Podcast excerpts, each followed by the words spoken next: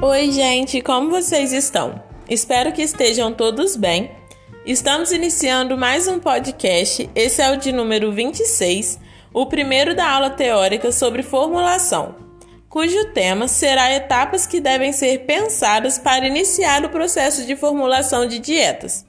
É importante dizer que, independente do método escolhido para formulação, essas etapas deverão ser executadas sempre na formulação.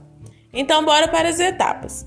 A formulação de rações tem por objetivo traduzir as necessidades nutricionais teóricas em necessidades alimentares reais, ou seja, é definir a quantidade de alimento que devem ser fornecidos para um animal durante o período de 24 horas, sendo que o conjunto de alimentos deve estar equilibrado nutricionalmente Assim, será ingerida em quantidades suficientes e assegurará o fornecimento dos nutrientes exigidos pelos animais para pleno desenvolvimento e manutenção das funções vitais. A formulação da ração pode ser dividida em quatro etapas: estimativa das exigências nutricionais e caracterização dos animais, escolha e composição dos alimentos, cálculo da formulação e o procedimento de fabricação propriamente dito, juntamente com o controle de qualidade do produto final. Todas as etapas devem ser feitas com atenção para a obtenção de uma ração que possa atender às exigências dos animais e seja efetivamente consumida. Este processo é de fundamental importância na criação de animais domésticos e está intimamente relacionado com a viabilidade técnica e econômica do sistema de produção animal, já que a alimentação representa aproximadamente 70% dos custos totais de produção de diversas espécies. O passo inicial na formulação é definir a espécie que se destina, categoria animal que vamos formular. Em seguida, precisamos definir as exigências nutricionais para a categoria e espécie. Importante que vocês usem tabelas de exigências nutricionais nacionais quando disponíveis. Em seguida, vão precisar escolher os alimentos adequados e encontrar a composição nutricional deles. Mais uma vez, a utilização de tabelas nacionais são imprescindíveis.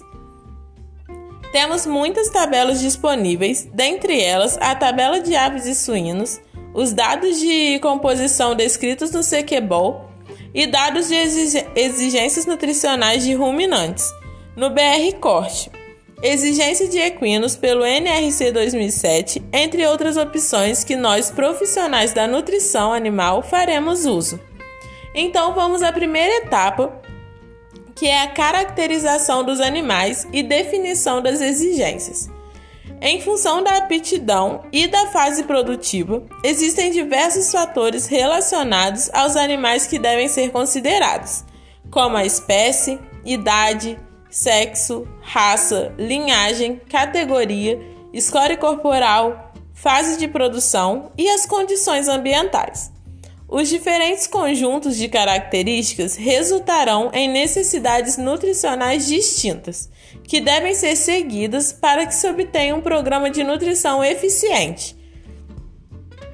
Desta forma, uma fêmea bovina produzindo leite tem exigência diferente de um macho bovino em fase de terminação, assim como um cavalo castrado e um cavalo atleta têm exigências diferentes. Em frangos de corte com crescimento acelerado, a exigência dos nutrientes muda rapidamente e, para atender essas alterações, são utilizadas de 4 a 5 fórmulas de dietas durante os 42 dias produtivos. Nesse caso, as exigências de proteína, de energia e de outros nutrientes são alteradas conforme avança a idade do animal. Esses foram apenas alguns exemplos. As exigências podem ser apresentadas em termos absolutos, quantidades exigidas em gramas de nutrientes por dia, ou podem ser expressas em porcentagem relativa à quantidade de dieta fornecida. A próxima etapa é a seleção dos alimentos. Para um alimento ser utilizado como ingrediente na formulação de uma ração, é necessário conhecer as suas propriedades físicas e químicas pois desta forma é possível otimizar a eficiência de utilização dos alimentos pelos animais.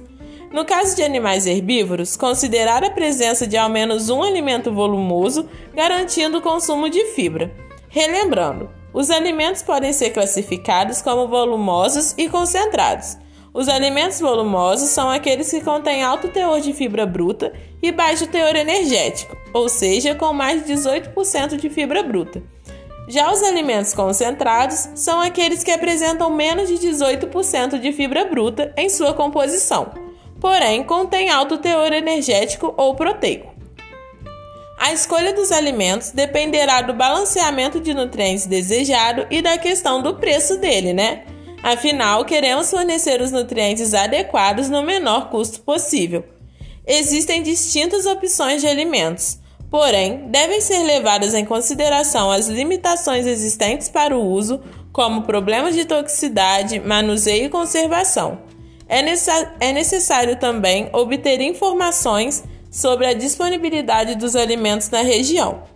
Após a caracterização dos animais, definição das exigências nutricionais e da escolha dos ingredientes, é necessário optar pelo melhor método de formulação de ração, de acordo com o conhecimento, conveniência e precisão desejada, e verificar se todas as exigências foram atendidas.